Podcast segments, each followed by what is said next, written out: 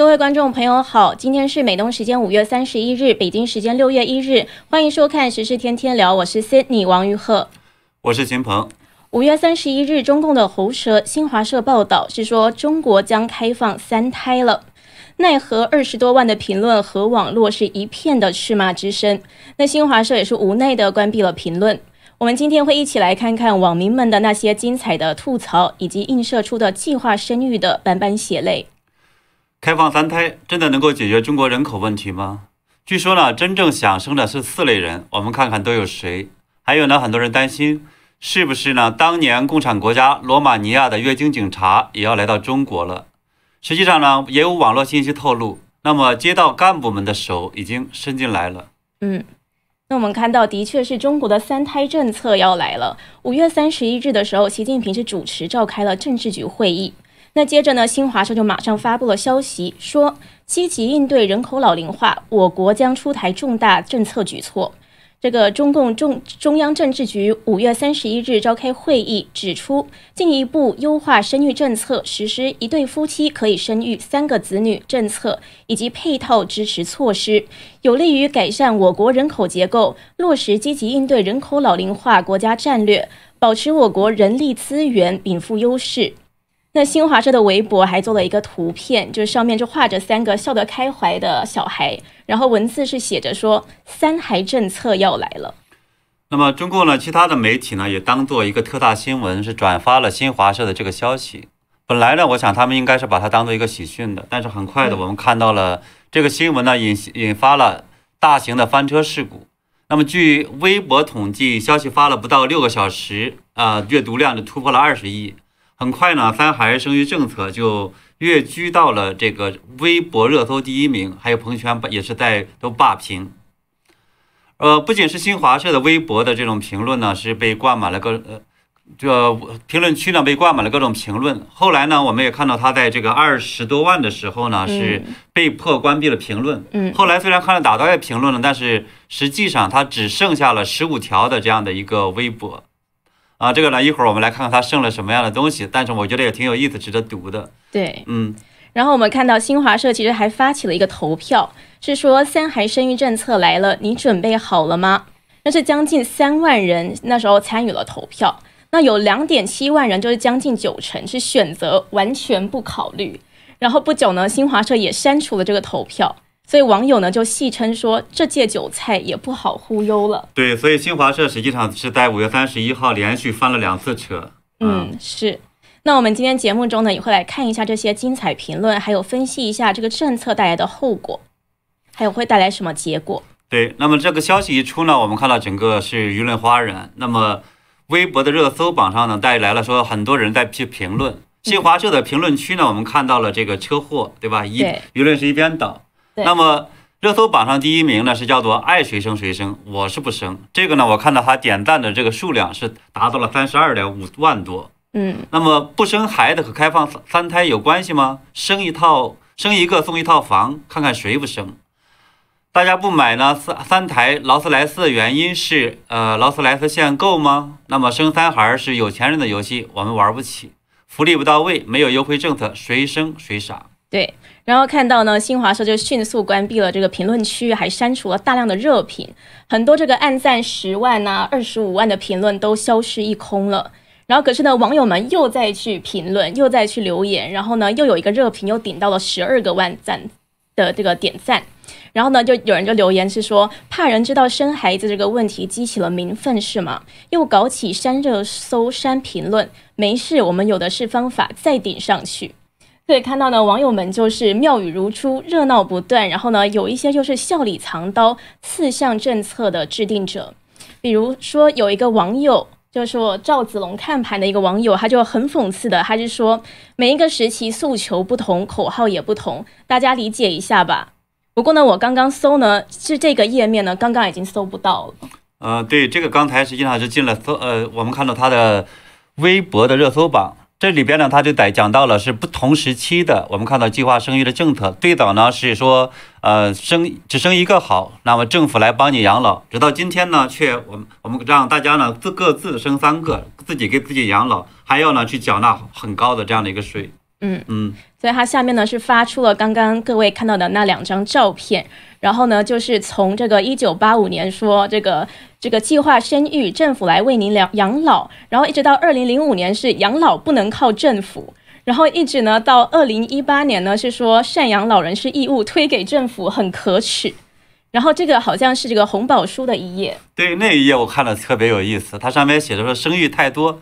对大人的这个身体工作都有影响，生育太密呢，对小孩抚养也不好，后一代身体也不好。计划生育对大人、对后代、对整个中华民族都好，生活更幸福。所以呢，我觉得这个中共他每一次干这些事儿的时候，他都能去找一找出一大堆的这种理由。想当年，我记得那时候的话，钱学森被中共去毛泽东去欺骗的时候，也给他这个。亩产三万斤，做出了一个这种呃科学方面的这样的一个这种支持，所以我觉得其实也看起来是蛮讽刺的。嗯，那反正呢，刚刚那一则贴文呢，看到现在是已经完全搜不到了，被拿下来了吧？那可是呢，有一个贴文我看到还在上面的，是一个网友叫做捕快二宝，那他呢也是上了热搜。他是转贴了一个主张多生的专家，是中远集团的这个主席施永清，他就建议说，生育两孩之后才有权利使用避孕用品。那这一位网友就转发他的这个讲话，然后就说，看了这个新闻，忽然感觉在富豪阶级人的眼里，普通大众其实不算人。国家人多了就不让你生，哪怕怀孕了也要给你引产。那国家需要劳动力了，就让你使劲生，避孕产品都不建议用了。更可怕的是，很大一部分话语权和决定权都在这样的人手里。嗯，这样的人现在都是什么代表啊，或者什么官员啊等等这样的一批专家的或者一些人。嗯，那么我们看到呢，海外的这个漫画家，呃，变态辣椒呢也是在嘲讽说，呃，从三十多年来疯狂杀死数亿呃胎儿的这个计划生育，到开放生育三胎，呃，经历了如此的这个折腾之后，还想现在的年轻人多生养生多养多，那么。呵呵，他说，估计以后呢要发动居委会流氓干部这个闯卧室威胁夫妇了。你俩到不到小孩儿啊？不想做不行，你不来我做啊。对，他说你不做我来做。然后呢，他下面就贴出了很多应该是他自己画的，就是这些这些图片。那你看，二零零五年一人超生全村结扎，然后二零二五年一人少生全村受罚。然后呢，接着呢有这个二。还有这个，你看这个警察就从这个窗户跑跑进这个家里来看了，就逼着人家生小孩。然后还有一个呢，就是是比较就是看起来很惨痛的，就是一个就是这一个这一张图呢，是拿着这个推土机，你看计划生育把好多的小 baby 都这样子，就是硬生生的硬是给剁掉了。结果呢，现在这个这个这个共共产党的官员呢，又赶快说停下来，他们现在要改成鼓励生孩子了，这样子。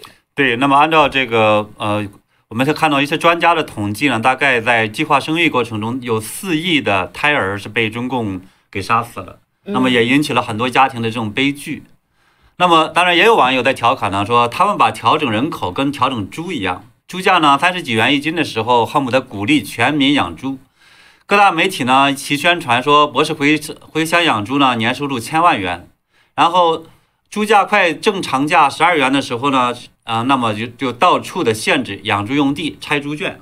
嗯，还有网友说呢，是面对中国未来可能的生育配套政策，那么避孕套限呃制这种实名购买或者是打胎限号等等的，这也是看起来是说呃以嘲讽的方式给党在献计献策。嗯，不过呢，看起来有一个专家也许是在真实的给党呃宣言呃这种宣言。我不，或者是当也是在调侃，不知道。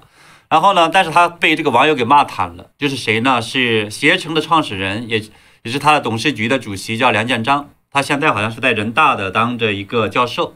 嗯，他说呢，中国的保姆太贵了，要开放外劳市场，让东南亚的来大陆做保姆呢。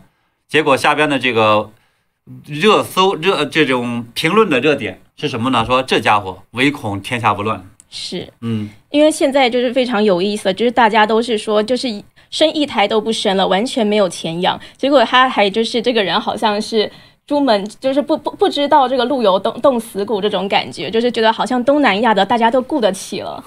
对，可能比大陆的好像是便宜一点，大 大那种大城市，大陆的北京的，我记得现在可能是呃七八千，有的甚至上万的。嗯，我前几天还看到一个，当时是是一个清华大学的。他的保姆呢？他实际上是做了保姆的活儿，包括他自己告诉说他都会做饭，然后的话是那种清淡口味的。然后呢，要价是多少钱呢？二点五万人民币。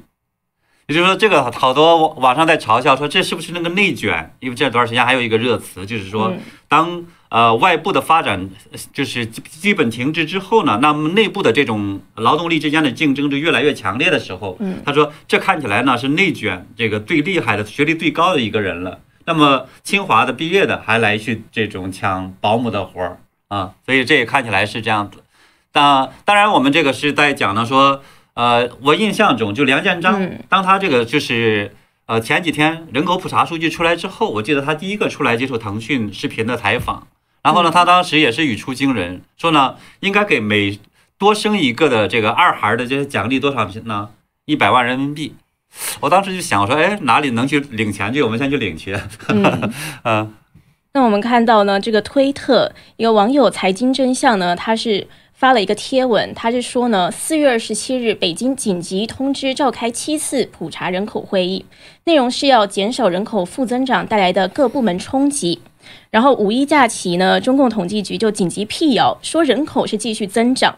结果中旬正式公布十四亿，五月最后一天召开政治局常委会放开三胎。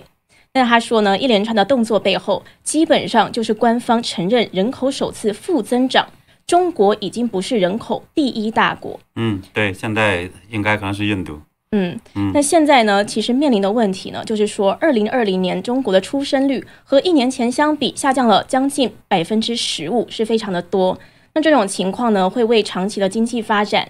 投下一个很大的阴影，因为这个中国就是世界工厂这个自居嘛，然后就是因为一个廉价的劳动力啊，非常多的劳动人口。那可是呢，现在这样子之下，干活的青壮年的占比越来越小，可是需要全社会供养的老年人的占比越来越多，结果这个养老金缺口也扩大了，这个社会负担也沉重了。年轻人自己生活已经不不容易了，就更不愿意再生孩子。那这些养老金的缺口也是要有这个新鲜的这个年轻人的这个这个劳动力来去支付的，所以呢，现在看到这个问题呢，就是可能加上老年人也不愿意消费，所以经济活力呢就减弱，社会就陷入一个恶性的循环。然后呢，我看到这个 BBC 的报道呢，是说中国社会科学院二零一九年发的一个人口与劳动绿皮书呢，也说长期的人口衰退，尤其是伴随着不断加剧的老龄化。会带来不利的社会经济后果。然后呢，说中国的人口负增长已经势不可挡，从现在开始必须要积极的开展研究，还有进行政策储备。所以看到呢，这其实这些好像都是一胎化所带来的一个后果，一个悲哀。嗯，对，一胎化造成中国最大的问题，实际上是我们叫未富先老。那么这实际上现在是最大的麻烦，对年轻人也好，还是对养老的。所以实际上就是我们看到五月三十一号。政治局开会的时候，还同时讨论了另一个问题，只是呢，他没像这个三孩儿开放三孩儿这个政策一样的话题引起那么大的一个这种影响，是什么呢？就是说他要讨论这种养老什么制度的这种改革等等的。其实说白一点的话，应该就是说探讨有序化的所谓推迟养老退休呃退休年龄，嗯，也就是说接下去的话，可能很可能会。呃，推迟到比如六十五岁，甚至这么这么推迟下去，所以相当于的话呢，接下去老这些老年人的生活的日子可能会更加麻烦了啊！我觉得中国老百姓真的好可怜啊！现在没有这个年轻的这个劳动力了，然后结果就要老年人再多工作一些。对，所以现在是这样子。然后我看网上也有人在调侃说，这个可不可以贷款生育呀？啊，他说还不起就用孩子抵债，银行这个不呃应该会收的吧？所以呢，我看这也是，就是要从这种我们看中国的这种政策角度来讲的话，似乎应该鼓励，对吧？嗯嗯。然后的确呢，现在是很多人在分析说，一胎化政策的确是导致中国的人口成长速速度是数十年来最慢的。那当然呢，现在这个这个开放三胎一出来，也有很多网友又开始在讲述这个一胎化当时的悲剧的故事。像推特上呢，就有一个网友欧阳若雨，他就分享了一个他自己的一个经验。他是说，他小学在乡下读书，四年级还是五年级的时候，来了一个瘦小的插班生。那家里因为超生罚款，导致生活困窘。那一年，他妈妈自杀。那跟他一起住校的同学就说他每晚都哭，然后嘴里呢就每天都不停的念着说妈妈我想你这样子，所以感觉呢，就是在这个中国当时的这个一胎化政策之下，的确有非常多这样子很悲哀的故事。这样的悲剧其实很多，我小时候我就经历过，就是当时我们村里边的这个书记带着很多党员，嗯，然后呢去呃挨家挨户的去找那些就是超生的家里边去呃呃我们叫贴封条，啊、因为你要是不交罚款呢，他就不能让你再搬回来了，或者呢嗯去法交罚款，或者呢是把这个扒房子，就把你家里边的房子扒了。那么当然好多人就在家里边就在那守着，不肯离开这个房子嘛。嗯结果的话呢，其中有一家就是在啊、扒房子过程中，实际上那个呃，我们叫梁上的这种呃那个木的这种梁就掉下来了，把把那个小孩打死了，那一家人也哭的这种呃翻天覆地的，嗯，所以这样的悲剧其实非常非常多，真的。嗯那这是呢，这这次三胎嘛，是第三次的一个放开政策。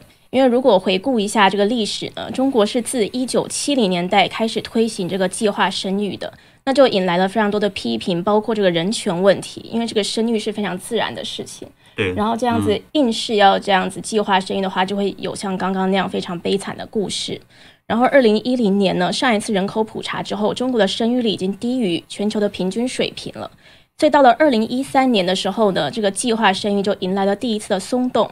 当时是实施这个单独两孩，就是说如果夫妻中有一人是独生子女，就可以生育两个孩子。那可是呢，发现这个政策的效果好像还是远低于估算，所以二零一五年呢，又再一次的放松，变成全面两孩，大家都可以生两个。不过看来现在好像效果还是不好，所以现在呢又放开了，说这个生三个。对，但是呢，你要从政策制定者来讲的话，我觉得这大脑里边是缺东西的啊，因为真正的原因是大家生不起，养不起。嗯，现在呢，却说你生不起，生养不起一个，对吧？那没关系，放开你生三个。嗯，所以这种我说这种政策制定者脑袋的话是长呃长问题的。而且为什么不啊全面放开呢？呃，全面放开那就不党就不能领导一切了呀，对吧？那你嗯全部把自由都还给你了之后的话，那怎么办呢？嗯啊，那所有的事情都让民众自己做主的话，党怎么给人民服务呢？嗯。啊，这肯定是不行的。那我看到网上有一个分析也很有意思，说呢，这个不愿意全面放开，可能有一个原因就是说中产的生育意愿低，可是呢，贫困地区的人口却很愿意去生孩子，所以呢，这样子呢，如果全面放开，又会加大这个脱贫的难度，然后加上呢，又说少数民族的生育意愿更强，所以全面放开之后呢，中共也可能会担心冲击现有的民族构成，就有没有这个可能？就也是党要控制一切的这个概念。嗯对，这个里边应该也有，比如说我们看到，事实上在这段时间的话，是在新疆，它实际上也是搞了一个这种计划生育的。对那之前的时候是放开生育的，所以我看到网上也有在讲的说，实际上现在呢，如果全面放开三胎，很可能有四类人会继续生。嗯所以呢，我不知道网友们大家也可以看看你你本人或者是周围的这些朋友，谁愿意可能会愿意生四呃三胎，我们嗯看看到底有特有包括什么样的特点。他的分析呢是第一个是这种我们叫重男轻女的，不生出一个男的来，绝对的是不罢休的，这是一类人。嗯。那第二类来人了呢，他是叫做有钱人，啊，那当然他就可以生很多嘛。所以我们看到很多在鼓励呃生这个生那个的，很多实际上是现在呢是呃有钱人，比如什么中原的呃建设的这个主主席，中原集团的主席，或者呢是携程的这个创始人等等嗯。这些人呢，他因为他呃从我们说开放这个韭菜的这样的一个数量这个角度，他看探讨说应该该怎么怎么怎么做，但是呢，对老百姓来讲的话，还是考虑说，那我生了之后谁来给我养，对吧？这实际上是个很大的麻烦啊。那么呢，当然第三类的话呢，是有人是帮着带孩子的家庭。我们知道现在呢，很多家庭都是呃夫妇两个都可能是独苗，对吧？嗯就只有一个这种家里边一个，所以呢，这种情况下的话，那样让老两边的老人或者什么等等，可能有时候也很难找到帮着带孩子的这样的一个家庭。嗯，啊，所以呢，这是呃第三类。那么第四类呢，实际上是没钱人。就刚才没钱的人，就是刚刚说的那个乡村的贫困人口，反而随便生无所谓。随便生嘛，他到时候大不了就增增加一个这种我们叫筷多多一双碗多一双筷子，他可能房子就可能没那么大担心了。所以这个时候的话，其实可能反而带来一个大的问题，就是说整体的这种脱贫，或者是整个社会上来讲的话，带来很多问题。啊嗯。可是看到呢，现在主要的就是中产阶级嘛，就是这个社会的构成的最大一部分人，真的其实呢都是不愿生的。包括呢，刚刚这个新华社的调查也是发现了，这个九成的人呢都是说完全不愿意再生孩子。然后呢，就很多人就就说，因为没钱生呐，就是说这个生活成本节节攀升，所以呢，大家呢都不想要生孩子。而且呢，最近呢还很流行的一个呢，就叫做躺平理论。嗯，对，事实上躺平的话，我觉得其中他们的这个呃设想之一就是不买房子、不不买车、不消啊不消费、不生孩子、不养孩子，对吧？嗯。然后呢是等等这样的这种啊放平。那放平的原因，其实很大一个原因也是我们看到是。呃，房子和孩子实际上是压把这些人都给压垮了，所以呢，宁愿的话呢，干脆也不结婚了啊。对，然后呢，所以现在躺平呢是火爆大陆的网络，就反映出现在中国年轻人就是面临很大的压力，还有困境，还有对这个中共统治下社会现状的一个绝望和愤怒。所以呢，看到这个中共官媒就慌忙的喊出说：“任命可以，躺平不行。”然后呢，看到就很多人就就会说，包括现在年轻人要面临的问题，工作、升迁、住房这种实际的问题，都是排山倒海而来。可是呢，他们发现再怎么努力，终究也就是个韭菜。然后呢，我今天看到了这个网络上有一个人的评论，非常的有意思，他就把他这个中国现在形容成这个养蜂的人，还有这个蜜蜂，就等于说中国人就是一群非常勤劳的这个蜜蜂嘛。对吧？要工蜂的话，要大量的生产这种蜜蜂，然后最后的话用来干活的，生产蜂蜜，生产蜂蜜。对对，所以呢，这些蜂蜜的那种，我们说最后采蜜的人，一定不是这个蜂蜂呃蜜蜂们把它给用了。肯定是正常来讲的话，那些财富阶级或者我们说的那些高官们，对吧？或者官员们一层层的把这个蜂蜜挤走了。这实际上也是我们看到很多人不愿生活、不敢生的一个重要原因。对，就是他们呢，就是所谓的养蜂人。然后呢，他是做了一个很有意思的比喻，就是说养蜂的人每隔一段时间就会把蜂蜜拿走。那蜜对，然后蜜蜂呢，就是是一直辛勤的去采蜂蜜，然后每一次回来看到说，哎。这个蜂蜜又没了，然后只好呢，又在这个这个生存危机嘛，这个冬天到了怎么办呢？要储存粮食，所以只好又在非常勤奋的又再出去采，然后这是一个循环。这个循环之下呢，就让这个养蜂人有最大化的这个利益可图。但是呢，这个养蜂人也不会让蜜蜂饿死，就是呢，一定会给他留一点蜂蜜。那可能冬天蜂蜜不够了呢，还给他一点白糖，反正就是让蜜蜂们不至于饿死。那这个蜜蜂少了怎么办呢？就鼓励蜜蜂多多生育，就是这个再去繁殖很多的小蜜蜂，然后让这些小蜜蜂再去采蜜嘛。不过呢，就是看到这比喻是比喻中国人，因为中国人的确是一个传统美德，就是说非常的勤劳。可是呢，这个这个这个网友的评论也很有意思。他说：“勤劳可是也廉价，因为如果勤劳可是不廉价的话，这个养蜂人也是不高兴的。所以呢，现在这小蜜蜂们呢就要有躺平了，因为呢他们发现说没分到多少蜂蜜，然后呢又一直辛勤的工作，结果都是一样的。那为什么呢？所以他们就躺平了。”可是呢，这个小蜜蜂呢，如果再去计划，就是多多生育，那小蜜蜂们再生出来，还是会面临这个问题，就是小蜜蜂们发现呢，自己还是一直在做无意的劳劳动，他们这些新生出来的小蜜蜂们，终究还是不想干。嗯，对，我觉得也是。所以呢，我看网网友也有评论说呢，一个把人民当畜生养的这个政府，能活到现在呢，你我都有责任。啊，所以呢，这个是其实也是我们看到直接抨击到了这个。造成这一切的这个制度的这样的一个根源，嗯嗯，然后现在呢，在中国的社会呢，更就是大家就在引发舆论的，就是非常这个更可怕的一件事情呢，就是这个月经警察，就说中国的微博上面呢，有人就是下金线有一个叫做妇女随访员的，就是要这个社区中的已婚女子上报最后一次的月经日期，然后就在海内外引起了热议。有人就怀疑说，罗马尼亚已故独裁者的月经警察在中国要出现了。嗯，对，实际上呢，我们说这个月经警察是干什么呢？在中国呢，实际上在呃九十年代的时候，好多人也，呃，有的地方也知道说呢，他实际上已经有的这种社区里边，街道大妈的话呢，去统计这些这个月经，每三个月比如查一次。嗯，那么通通报给他们，就是中国有一个设置叫做地方是叫什么妇女主任，啊，就专门干类似这些事情的。不过当年的目的呢，实际上是不让生，嗯啊，而现在呢，看起来是准备让这个大家去强制生育，所以看起来这个历史的话呢，总是这样的一个轮来轮去的。每一个这种中国人，他看起来都没有自己的自由去支配自己的我们叫身体，也支配自己的生活，支配自己的这个意愿。中共的话呢，总想去伸一只手，伸到这个每一个家庭里边，真的是非常的难过。对，然后有网友呢就说，强国月经警察部队已上线。然后还有呢，说这个计划生育，计划生育，顾名思义就是我计划你生育。今天国家资源有限，就计划你生一个；明天国家韭菜不够，就计划你生八个。然后还有网友呢是说，历史总是惊人的相似。罗马尼亚的齐奥塞斯库就干过同样的事情，为逼迫国民生孩子，发动警察查妇女月事，所以有这个月经警察的光荣称号。对，所以中国的话呢，也许真的会出现。我们刚才看到这个变态辣椒画的那个漫画里边，其实呢已经开始隐隐约约的去把这个手伸进来了。也许可以不叫名字，甚至他也可以不是警察，但他以这种行政的这种力量来强制每个人去生育的时候，其实干的事情是一样的嗯。当然，网友的话呢，因此还创造了个新词儿，我我 Cindy，你我我不知道你注意到没有，它叫做“民不聊生”啊。嗯，他就说呢，现代人说因为生活呢是压力过大，没有生孩子的意愿，连聊都不愿聊一聊，就创造这么一个新词啊。是。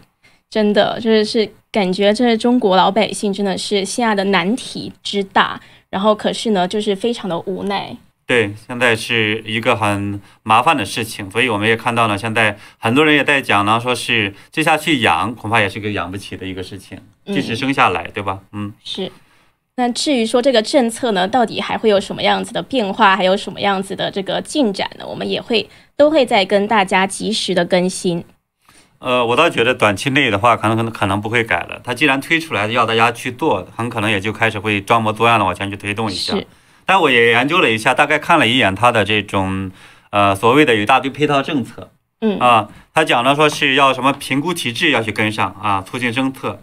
然后呢，还要什么把婚育、生育、教育等一体化考虑，还要废除这种。呃，不良的一些婚嫁、天价彩礼什么等等倾向，嗯，还有呢是说是要完善这种生育休假，还有保险制度，还有税呃税收啊、住房啊、好保险啊、就业合法保障啊等等这一切。不过呢，我看来看去还是觉得，我说最大的问题是什么呢？现在的人不愿生活的压力大在哪儿呢？房子，对吧？车子，然后呢，孩子之后生下来之后的这种教育，是，以及呢，我说每一个的这种呃。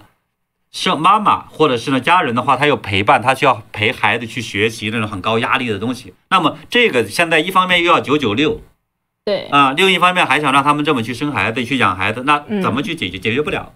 升房价的话，因为说他所谓推出来这些政策能够把房价降下来吗？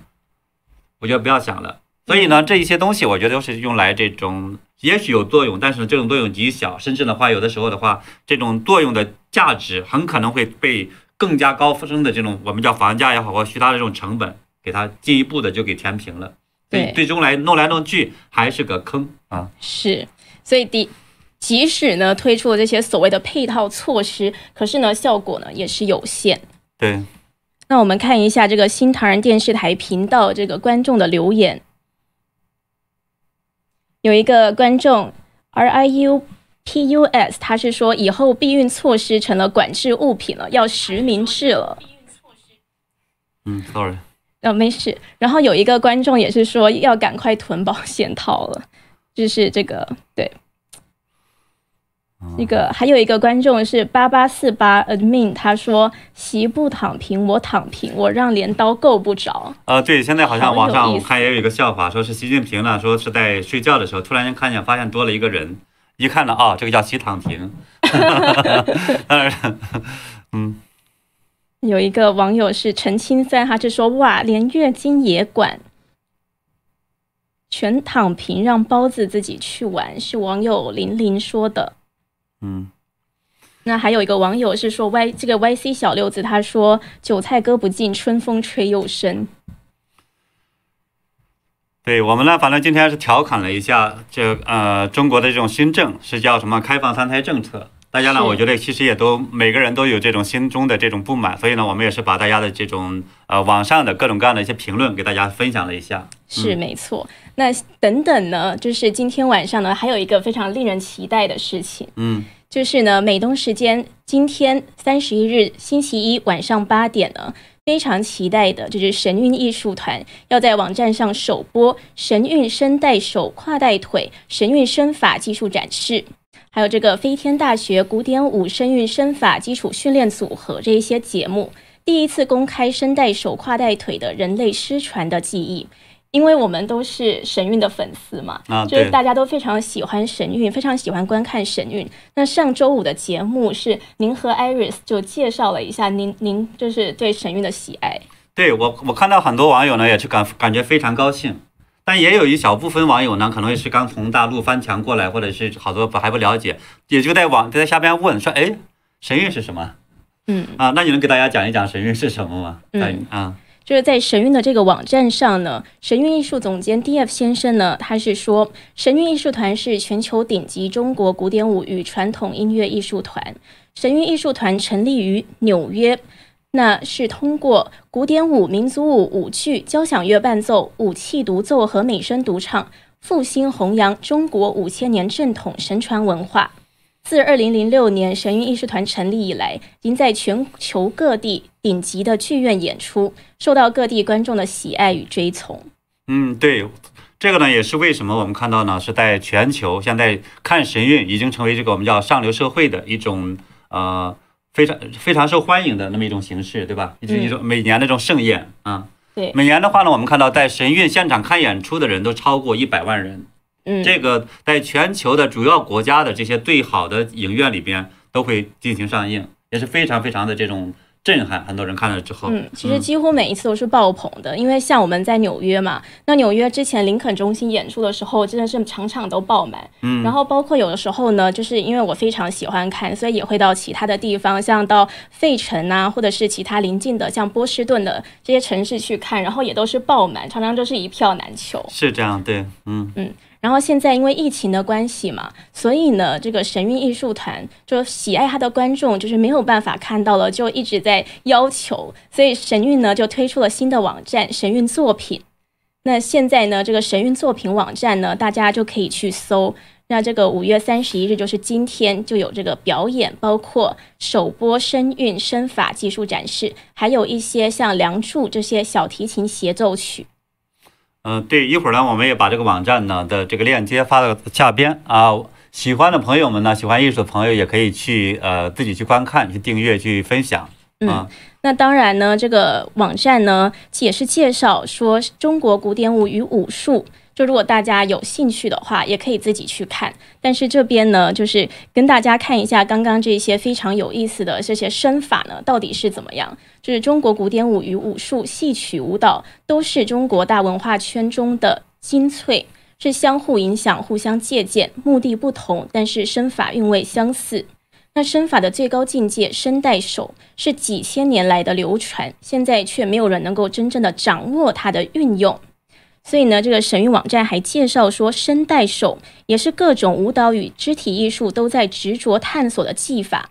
从古到今，人们一直都在寻找。有人讲，没人会的这个舞蹈技术是艺术与肢体行为的最高境界。那神韵的创始人、艺术与创作总监 D.F 先生就把它给传了出来。那身法中还有更好的这些跨带腿，都是现代人听都没有听说过的人类失传的艺术。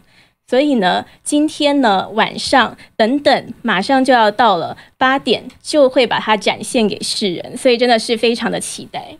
对我希望的话呢，一会儿这个观众朋友们跟我们一起去分享、去观看去。嗯，那当然，在这个新唐人的网站上面，应该也都可以看到。好，那我们今天的节目就到这边。当然，我们的节目也是会持续的跟大家跟进时事，还有给大家我们的分析的观点。那我们明天见，明天的节目再见，谢谢大家。